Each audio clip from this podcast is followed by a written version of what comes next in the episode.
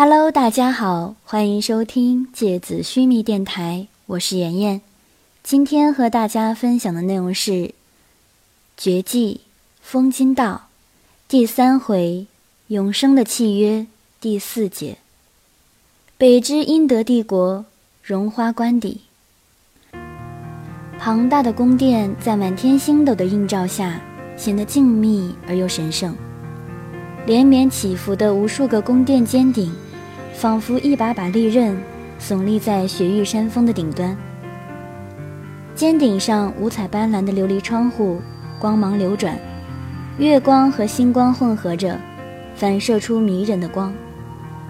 床榻上有人轻轻地起床，他光着脚，踩在冰凉的大理石地面上，一路朝前，安静而轻盈地走动着。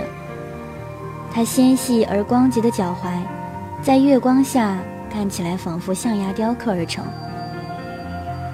他在镜前轻轻地脱下黑色天蚕丝编织而成的睡袍，重新换上了新的纱裙。他摘下手腕上和脖子上那些贵重的首饰，把浓密的瀑布般长发轻轻地挽了一个简单发髻。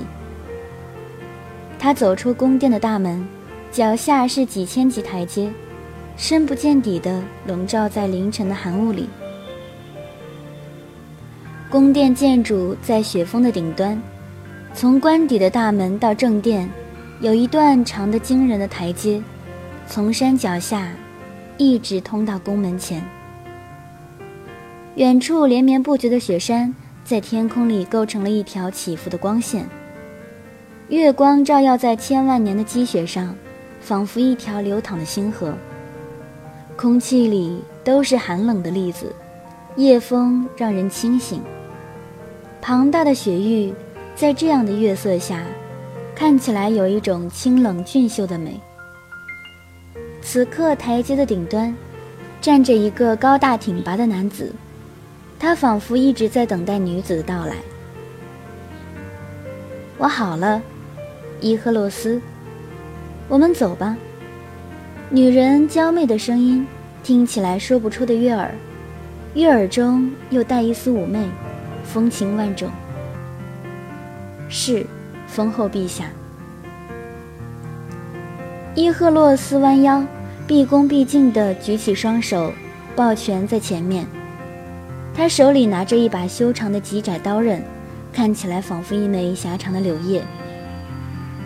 你怎么还叫我封后啊？等会儿出去了，你这样叫，那不天下大乱了吗？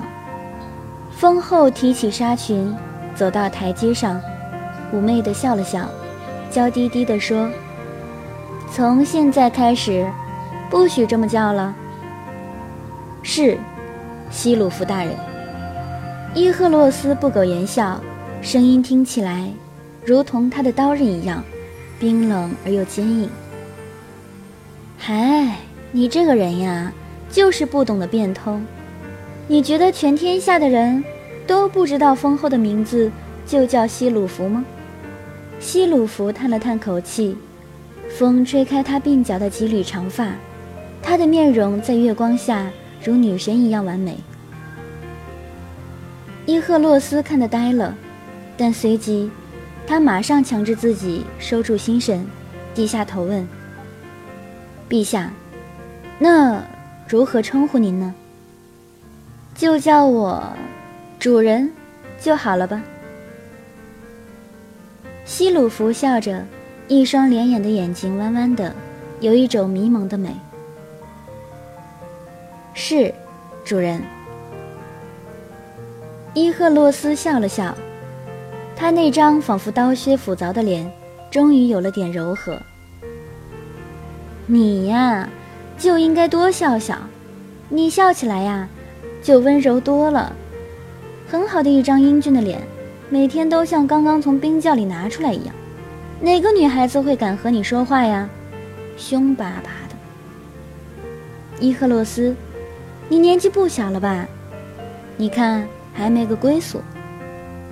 西鲁弗一边往台阶下走，一边和他说道：“属下的职责就是保护主人的安全，其他的暂时都没考虑。伊赫洛斯重新恢复了他那张不苟言笑的脸。哎，好吧。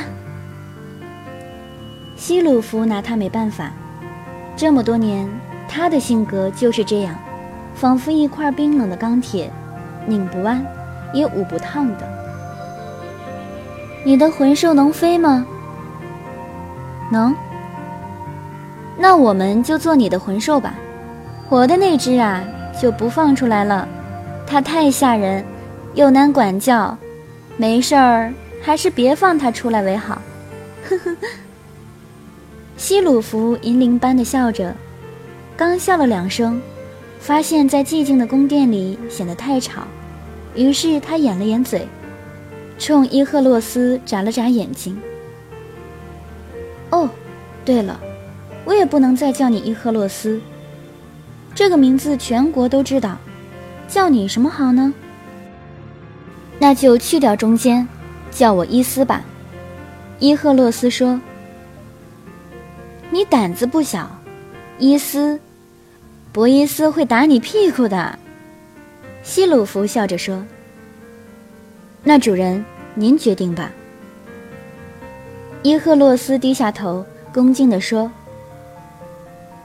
要么就叫你赫赫吧。”希鲁弗说，脸上是逗弄他的表情。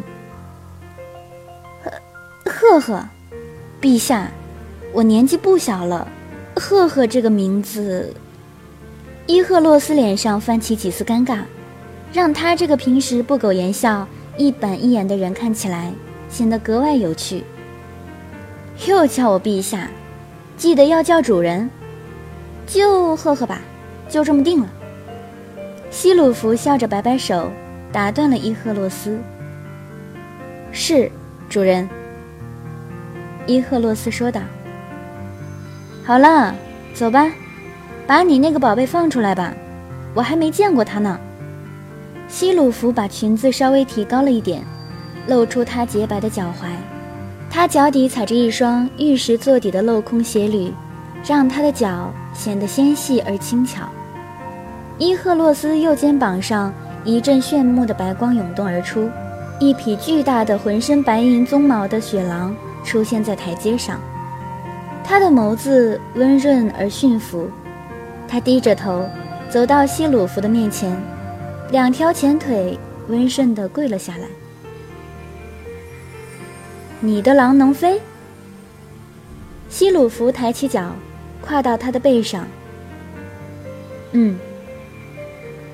伊赫洛斯点点头，目光里是格外骄傲的神色。对了，主人，要么。你就叫我狼王，好吗？好的，赫赫，我们出发吧。好了，今天的节目到这里就要结束了，大家晚安。